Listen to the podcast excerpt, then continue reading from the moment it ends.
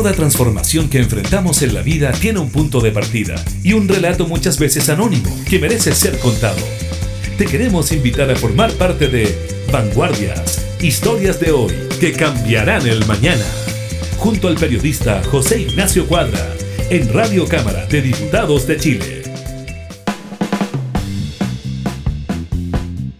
¿Cómo están amigos y amigas? Sean bienvenidos y bienvenidas a una nueva edición de Vanguardias, historias de hoy que cambiarán el mañana en este mes de agosto, donde seguimos en lógica de teletrabajo, donde la pandemia pareciera no, no tiene fin, donde hay países que dicen que han mejorado, hay otros que han empeorado.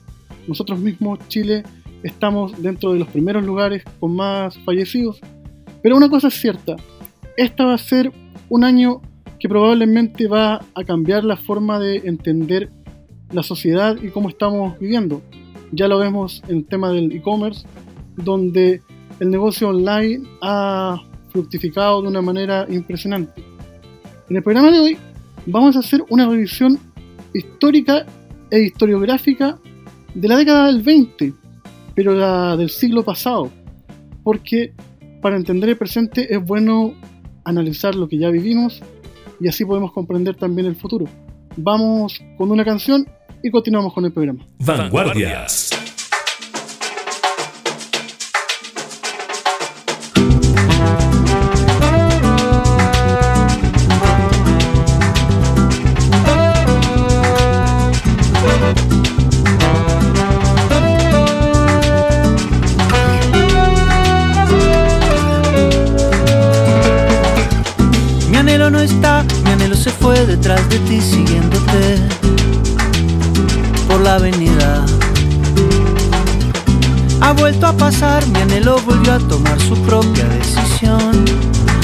Independiente de la mía. ¿Qué le voy a hacer? Se trata de ti, Venezuela y yo, pues ya lo sabes, opinamos diferente. Yo contigo mantengo las distancias, mi anhelo las rompe alegremente. Llévate del aire el perfume de tu pelo. Yo no sé qué hacer con mis dos universos paralelos.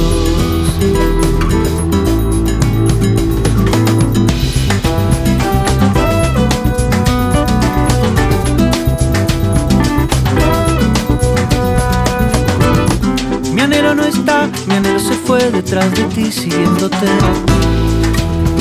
por la avenida. Ha vuelto a pasar, mi anhelo volvió a tomar su propia decisión, independiente de la mía. Oh. ¿Qué le voy a hacer? Se trata de ti, Venezuela y yo, pues ya lo sabes, opinamos diferente. Yo contigo mantengo las distancias, mi anhelo las rompe alegremente. Llévate del aire tu pelo. No ves que yo no sé qué hacer con mis dos universos paralelos. Colapso, seguro que colapso Cada vez que chocamos un vacío inmediato Esta falta de gravedad Como un cuerpo flotando en soledad Ya que tu efecto gravitatorio Deja girando un desorden notorio En mi universo equidistante Donde mi amor en órbita cae Caen estrellas Caen las leyes completas El cosmos perdido que busca tu huella Este lazo satelital de esta fuerza universal. Voy un paso adelante de un golpe seguro y un beso distante. Yo te quiero mi amor de manera inconstante. Y mi puesto va vigilante. Llévate del aire el perfume de tu pelo.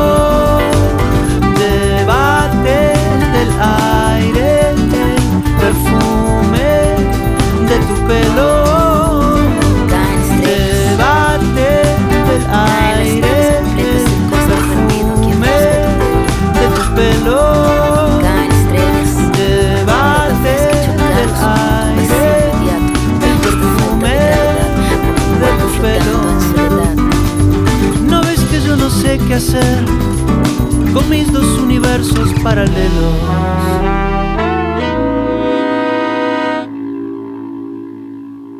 Vanguardias.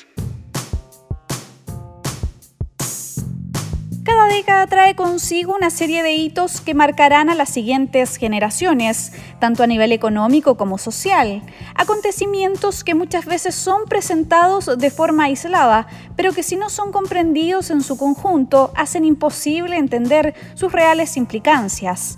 Los años 20, una década de contrastes, es una revisión historiográfica y multidisciplinaria a cargo del Instituto de Humanidades de la Universidad del Desarrollo, que trata de explicar mediante el cruce de literatura, arte y sociología esta década del siglo XX. A continuación, te invitamos a conversar con Guido Larsson, cientista político y uno de los autores de este trabajo, quien profundizará en su obra y nos explicará si esta época entrega señales para reconstruir el camino que estamos comenzando a transitar. Vanguardias. De vuelta en el programa, ¿cómo estás Guido? Bienvenido al programa el día de hoy. No, muchas gracias a ustedes por tenerme aquí. Nosotros muy contentos de contar con ustedes, también agradecidos de que confiaran con nosotros y estrenaran el libro que próximamente vamos a encontrar en librerías, eh, primero con nosotros. Yo tuve la oportunidad de leer este interesante material que parte con una premisa, que sería que, a mi entender, para poder entender cada década es ineludible captar lo que pasaron en las décadas anteriores, ¿verdad? Sí, eso es cierto. Una de las cosas que nosotros tratamos de hacer en el libro es, por un lado, situarnos en un momento histórico. Ese momento histórico es la década del 20, pero también reconocer de que eh, tratar de englobar la historia en función de décadas también es un ejercicio un poco arbitrario. Nosotros tenemos esta eh, tendencia de la mente humana a ordenar los periodos históricos en eh, formato decimal, pero los formatos decimal dejan de lado eh, el trayecto sinuoso y plástico que tiene la historia misma. Entonces, si bien es cierto, la década del 20 comienza el año 20, lo cierto es que las tendencias que se encuentran en esa década comienzan con anterioridad y lo que se construye durante esa década va a proseguir hacia la década del 30 e incluso uno podría decir eh, mucho más allá. Entonces nosotros eh, eh, nos instalamos en la década del 20 para darle cierta estructura, cierta forma, ¿no es cierto?, a los eventos políticos, historiográficos, artísticos y culturales del periodo, pero reconociendo de que en ningún caso lo que ocurre ahí eh, procede únicamente de esa década, sino que toma sus, sus, influencias en la década anterior y, y proyectará también sus efectos en la década posterior. ¿Y usted por qué cree que desde la docencia siempre se entendió la historia como un fenómeno lineal. Yo recuerdo la época escolar donde te decían en tal año pasó tal cosa y el siguiente tal cosa. Y en el fondo eso evitaba comprender todo lo que implica cada proceso, ¿no? Yo creo que eso tiene que ver tal vez con eh, el, surgimiento de la historiografía eh, moderna eh, entre el siglo XVIII y el siglo XIX y en el proceso que lleva la historiografía a la educación más bien de orden universal y donde era necesario tomar cierto tipo de decisiones eh, de orden metodológica para que una misma población entendiera, comprendiera y analizara los mismos tipos de fenómenos. Y eso requiere eh, eh, ocasionalmente dejar de lado una comprensión más transversal eh, de la órbita de historia, que tiene obviamente consecuencias de orden negativa, porque como se sugiere en la pregunta, efectivamente cuando nos centramos en un año en particular o en un periodo en particular, dejamos fuera una visión más omnicomprensiva de esos procesos. Y lo que tratamos de hacer en el libro fue precisamente no solo tomar una, una, posición multidimensional, en el sentido de que la historia tiene contornos de orden político, de orden cultural, de orden filosófico, de orden literario o artístico, sino también reconocer esta idea de que no podemos centrarnos únicamente en un año o en un periodo, sino que la historia se da como un continuo y también tiene distintas interpretaciones dependiendo de dónde se pone el foco. Entonces, solamente por poner un ejemplo, en, eh, Chile durante el periodo se va a observar una crisis constitucional eh, muy importante que va a derivar finalmente en la, en la, configuración de la constitución del año 25 por Arturo Alessandri, pero si uno va al mismo periodo, por ejemplo, en la India, en la India seguían experimentando el colonialismo a mano de los británicos y si uno toma ese mismo periodo y lo traslada a Italia o a Alemania, se encuentra con el surgimiento del fascismo europeo. Entonces también tiene que ver en torno a cómo un mismo periodo tiene distintas interpretaciones dependiendo del lugar y de la geografía en la cual eh, uno está prestando atención. Estamos conversando con Guido Larsson, cientista político y director del Instituto de Ciencias y Humanidades de la Universidad del Desarrollo Vamos con una canción y continuamos con el programa.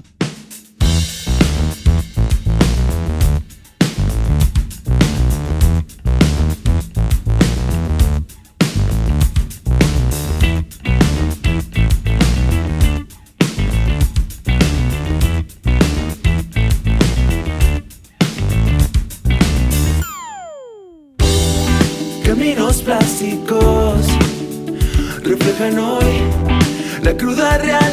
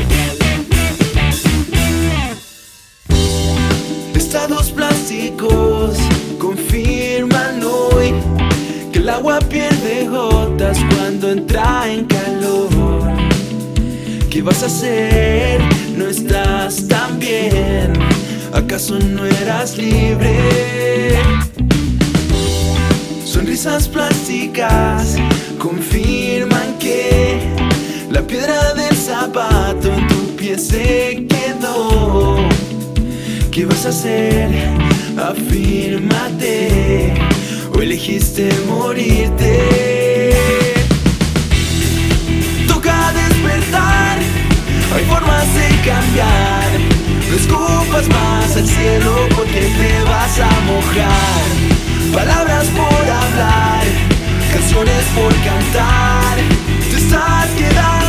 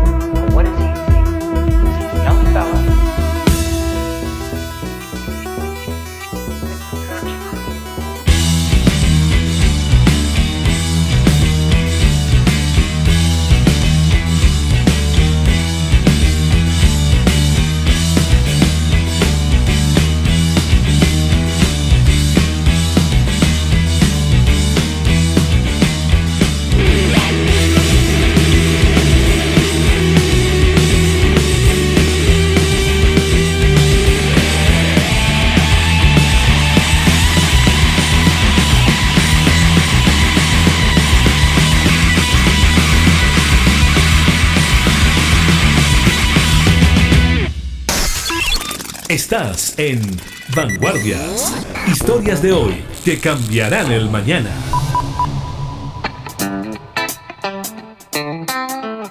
De vuelta en la conversación con Guido Larsson, historiador, cientista político. Guido, eh, es inevitable comparar la década del 20 pasada eh, europea versus la latinoamericana, ¿verdad? En sentido, eh, podríamos decir que lo bélico movió esos años, ¿no? Sí, ciertamente los mueve. Eh, en el caso, en el caso de, Europa, uno tendría que decir de que la, la, década del 20 está inevitablemente ligada a los resultados de la Primera Guerra Mundial, porque después de la Primera Guerra Mundial caen cuatro imperios en, imperios en la geografía europea. Cae el imperio austrohúngaro, cae el imperio alemán, el imperio ruso y también el imperio otomano. Y en el caso de, en el caso de Chile, nuestra realidad también en alguna medida se ve influenciada por eh, la Primera Guerra, porque la, la, década del 20 en realidad comienza con el término del gobierno de Juan Luis Sanfuentes en Chile, que fue conocido porque durante su administración se aprueba de hecho la ley de instrucción primaria obligatoria y, no es posible llevar a cabo la instrucción primaria obligatoria sin una inversión sustantiva en infraestructura en educación. Y la pregunta obviamente es cómo el país, como Chile, obtiene eh, los ingresos que le permiten esa inversión y eso está ligado sencillamente a la guerra, porque durante eh, el gobierno el crecimiento económico que tuvo, que tuvo el país fue eh, muy sustantivo debido a que eh, eh, Chile todavía en ese periodo, estoy hablando un poquito antes de, del término de la, de la, Primera Guerra, hacia 1918-1919, seguía exportando en grandes cantidades el salitre, que es un componente muy sustantivo para la configuración de explosivos. Entonces, durante todo ese periodo, eh, las arcas fiscales se incrementan y eso entonces lleva al gobierno de San Fuentes a poder invertir en, en educación, pero al mismo tiempo tenemos el otro lado de la moneda, debido a que en Alemania se descubre el salitre sintético y eso entonces va a llevar a que colapse la industria eh, del salitre en el país y que entonces el gobierno Arturo Alessandri con el cual se da inicio a la década en el país eh, se enfrente a una, a una crisis política y económica sustantiva debido a que esos ingresos ya no se encontraban presentes. Entonces eso también da manifestación de que incluso tan hacia atrás como hace 100 años, el país no se encontraba realmente desanclado de lo que estaba ocurriendo a nivel mundial, sino que se vio, por un lado, favorecido debido a que la demanda de salitre se incrementó durante el periodo de guerra, pero por otro lado, una vez que la guerra termina y debido en alguna medida a los incentivos que tuvo la guerra, se inventa el salitre sintético y la industria salitrera en el país, entonces se va a pique. Entonces también es una manera de entender de que nosotros creemos de que este espacio de globalización que observamos hoy día es algo relativamente reciente, pero estudiando en el pasado nos damos cuenta de que la economía en Chile también estaba muy eh, involucrada y muy permeada con los contornos del sistema internacional. Claro que sí. Y también se podría decir que si nos reportamos, por ejemplo, a este siglo XXI y la década del 20 actual, quizás el mundo eh, o Chile no está viviendo ningún conflicto bélico porque con los países hermanos hay una tranquilidad dada por la inversión económica, a mi entender, con mucha inversión chilena en Perú, Colombia, en menor medida en Argentina, pero sí no es menos cierto que la inestabilidad extranjera nos está nos está golpeando, ¿verdad? Y, desde aquí es insospechado lo que pueda suceder o usted cree que existe una suerte de, derrotero y, más o menos se sabe lo que va a pasar en los próximos años acá? Bueno, realmente nadie tiene eh, la posibilidad de proyectar con total certeza qué es lo que puede venir, pero si uno revisa la historia y específicamente la década del 20, hay que eh, recordar, creo yo, dos cosas. Primero, la década del 20 Em, fue una década que comienza con un deterioro económico muy pronunciado en Europa y hay algunos países, particularmente Alemania, que enfrentan esa crisis económica eh, de manera muy dramática, porque Alemania no solamente pierde la guerra, sino que se le imponen sanciones a partir del Tratado de Versalles que derrumpa completamente la economía. Y el efecto neto que tiene esto es que emergen toda una serie de movimientos políticos que dicen encontrar la solución para resolver no solamente los problemas políticos, sino también económicos de Alemania, y eso en último término va a derivar en la, en la generación del fascismo alemán que va a encabezar eh, Adolf Hitler. Y nosotros observamos curiosamente hoy día también en Europa, sobre todo por ejemplo en Hungría o en Polonia, que debido a los procesos, ¿no es cierto?, de, efectos eh, relativos a la, a la, economía globalizada, también han caído en crisis económica y en crisis política y también se han desarrollado movimientos populistas que hacen guiño a, los procesos, ¿no es cierto?, de, de, extremismo político de derecha que se observó en ese periodo también. Entonces, en alguna medida uno observa de que hay ciertas analogías que uno encuentra en la década pasada con la que ocurre en esta década, y si bien es cierto, la historia en, rigor no se repite exactamente igual, sí observamos que hay fenómenos parecidos, el populismo, eh, eh, las ideologías de extrema derecha que han vuelto a, incurrir, ¿no cierto?, en el contorno político y geográfico, no solamente latinoamericano, sino que también europeo, y el hecho de que un evento cataclísmico a nivel mundial, yo estoy hablando, por ejemplo, en... Eh, la Gran Depresión de 1929 lleva a cuestionar los mismos cimientos de eh, la institucionalidad económica y hoy día está ocurriendo exactamente lo mismo, donde hay una, una gran eh, cuestionamiento en torno a la estructura que se ha levantado en términos económicos y los efectos ocasionalmente nocivos que esa estructura tiene. Estamos conversando con el editor, cientista político, Guido Larson, de este interesante libro 1920, una década de contrastes. Vamos con una canción y continuamos con el programa.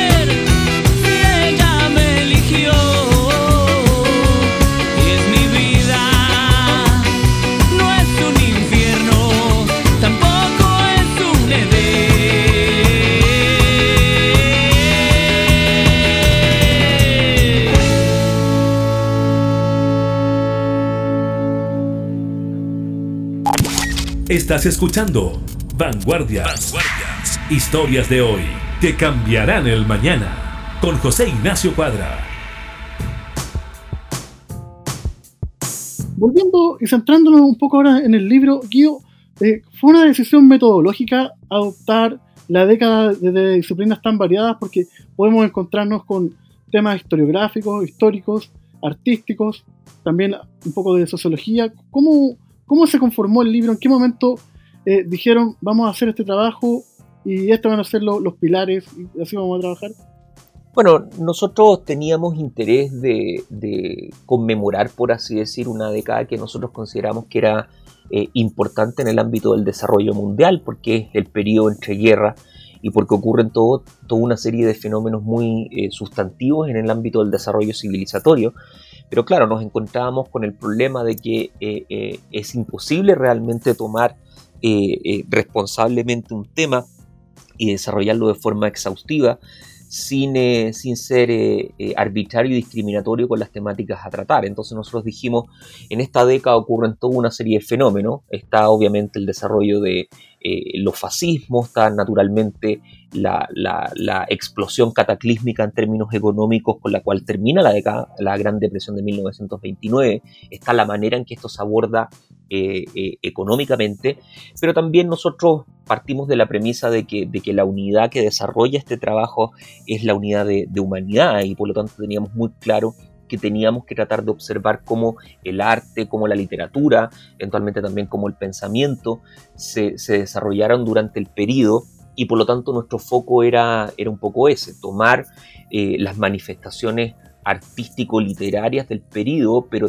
también tratar de entenderlas en su contexto más global. Y cuando uno habla del contexto más global, creo yo que necesariamente tiene que abordar lo que está ocurriendo en el ámbito de la política, de la sociedad y de, y, de la economía. Entonces, la política y la economía entrega, por así decir, el contorno dentro del cual se desarrollan eh, eh, los, fenómenos más bien de orden humanista que queríamos tocar, como son precisamente el arte, eh, la literatura a nivel latinoamericano y chileno, y también la literatura más bien de orden universal, centrándonos fundamentalmente en, en uno de los grandes eh, pilares tal vez de, ese periodo, porque también hace guiños a la inconsciencia colectiva del periodo, que es, eh, Scott Fitzgerald, ¿no es cierto?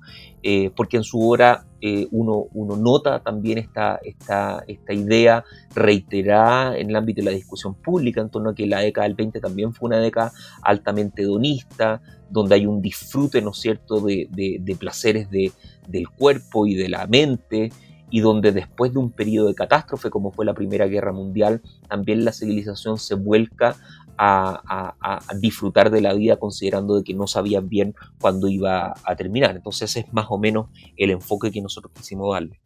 Y quizá eh, compartirá conmigo que si nos venimos al caso nacional, a nosotros también nos falta un autor que hable desde la no ficción de, nuestros tiempos. Por ejemplo, el máximo exponente del género es Roberto Bolaños, pero él habla y escribe desde la lógica mexicana. Eh, nosotros no, tenemos, por ejemplo, de hechos tan significativos como fue la guerra del Pacífico, el golpe de Estado, no tenemos una revisión de, de la magnitud que ustedes están planteando. ¿Qué nos falta como sociedad para poder llegar a eso?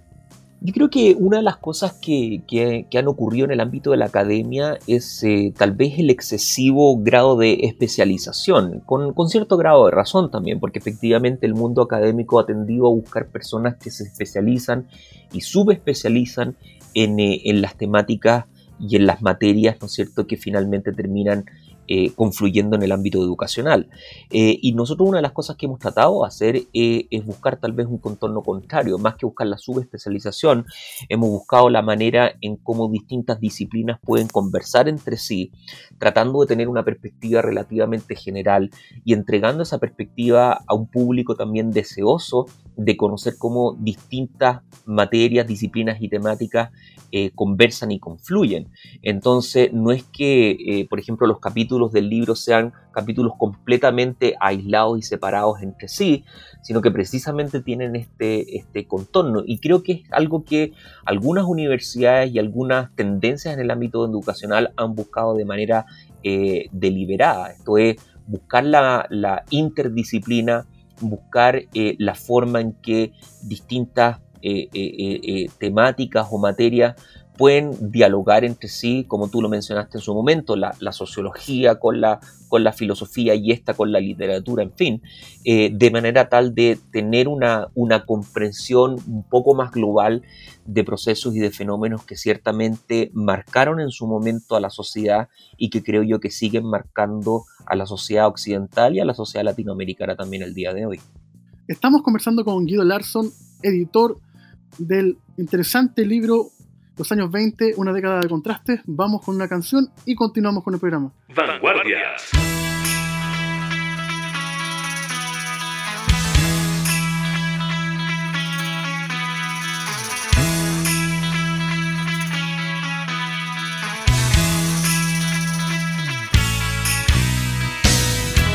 Me voy de nuestra ciudad. quiero dejarte en paz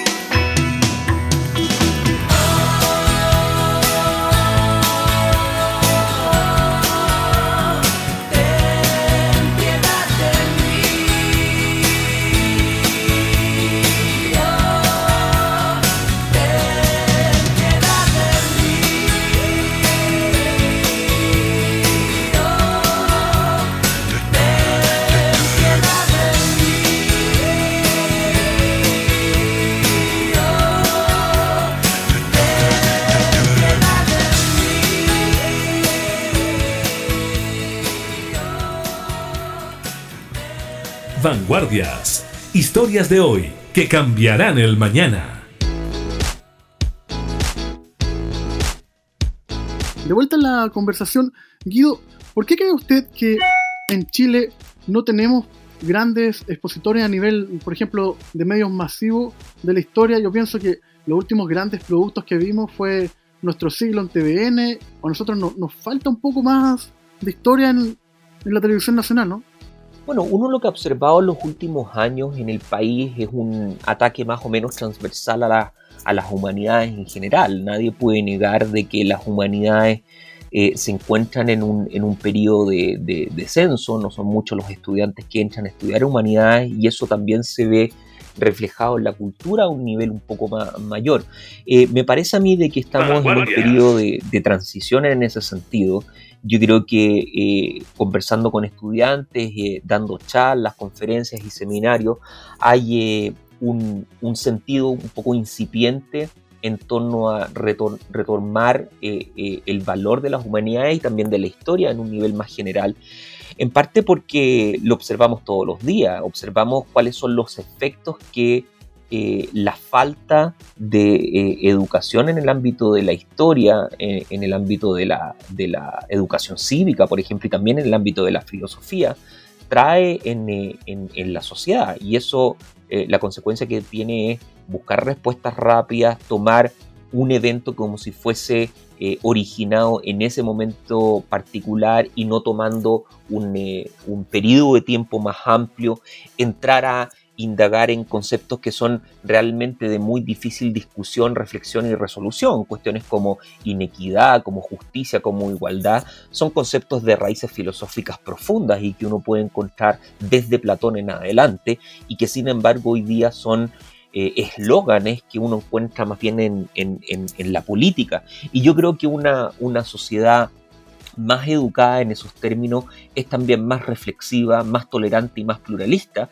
y nos permite, por lo tanto, transitar hacia la conformación también de una sociedad que curiosamente eh, eh, encuentra en esos conceptos un grado de gratificación. Es decir, es difícil realmente discutir de inequidad, de justicia, de igualdad o de otros conceptos parecidos si, si no se cuentan con bases intelectuales y reflexivas que aluden a ese tipo de conceptos. Y yo creo que eh, estamos transitando hacia allá y lo veo en los estudiantes, lo veo en un público deseoso de conocer más, de adentrarse más y creo que eh, eh, trabajamos en parte también para eso. El libro es, también señala en ese sentido. Por ejemplo, hay un capítulo prácticamente dedicado en su totalidad a la idea de fascismo y, creo que eso es reflejo de, de, lo que yo estoy comentando, como esa palabra en particular se la entiende de cierta manera, por ejemplo en redes sociales o en discusiones de orden trivial, pero que tiene una historia y tiene un, eh, contorno analítico muy claro que va a veces en contraposición con lo que se piensa que es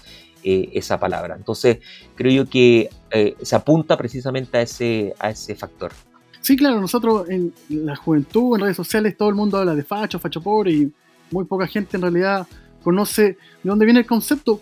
Pero yo revisando el primer capítulo escrito por usted, hay una tesis que se plantea, que es que la semilla de la Segunda Guerra Mundial se eh, plantaría, por así decirlo, con el tratado y que Alemania tiene que ser prácticamente asumir todos los costos de la Primera Guerra y, tiene un daño más moral que sumado al, al, económico lo deja por los suelos. Eso también podría ser un poco lo que, lo que explicaría el descontento social en nuestros días acá en Chile, donde la ciudadanía demostraría que tiene un daño moral, por eso está el tema del 10% en la AFP y ese tipo de instancias, ¿no? En el fondo, habría una suerte de conexión en que los daños morales generan los grandes movimientos sociales.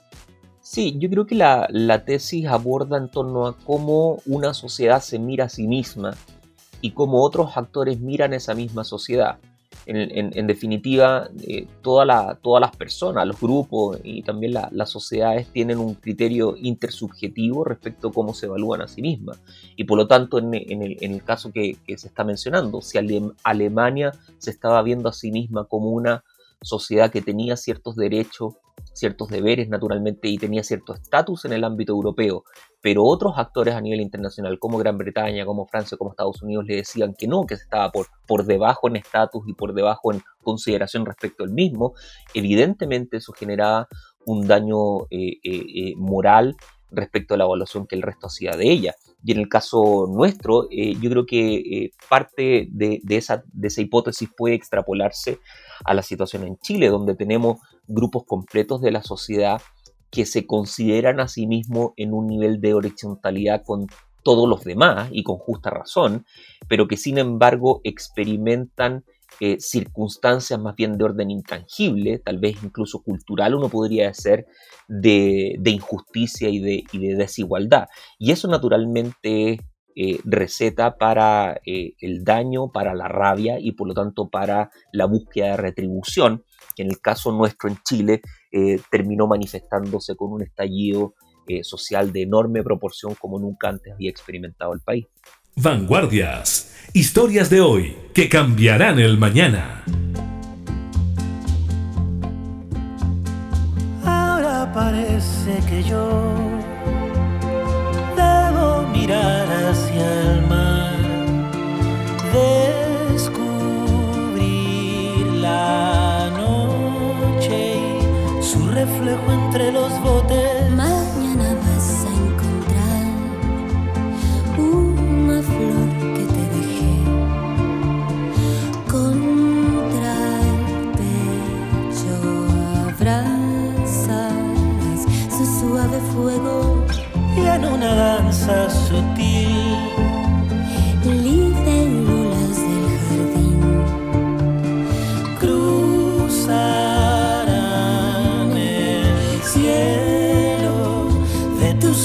sentimientos. Es decir, belleza que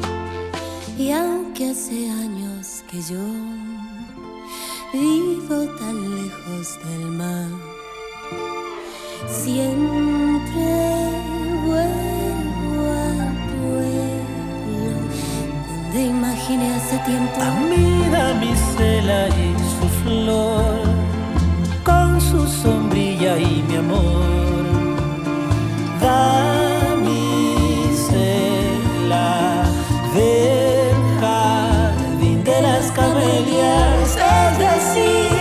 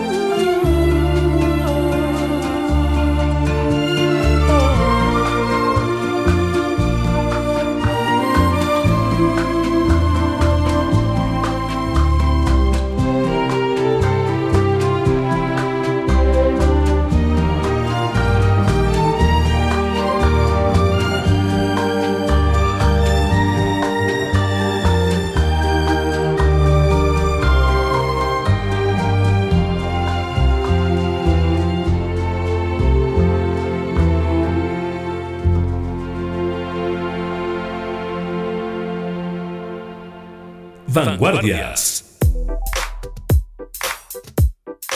De vuelta en la conversación con Guido Larson, en la parte ya final de la misma, ¿Cómo nosotros, los lectores, podríamos conseguir el libro? Porque hemos hablado mucho del libro, pero no de cómo conseguirlo. ¿Dónde se puede encontrar? El libro se eh, encuentra en la editorial que lo publica, esto es www.trayecto.cl y comienza a ser enviado desde el 17 de agosto. Después del 17 de agosto, en la semana del 24, se va a poder encontrar en todas las grandes librerías del país. Y usted, Guido, como historiador, eh, ¿Cuándo cree que vamos a estar en condiciones de ver los efectos en retrospectiva de lo que supuso esta pandemia? Eh, ¿Cómo nos cambió como, como sociedad en 20 años más, en 30? ¿Cuándo cree usted? Bueno, esa es una pregunta realmente muy difícil porque de hecho hasta el día de hoy, por ejemplo, eh, los historiadores están discutiendo en torno a cuáles fueron los efectos a largo plazo que tuvo la influencia española, que de hecho se desarrolló durante el periodo de la Primera Guerra Mundial.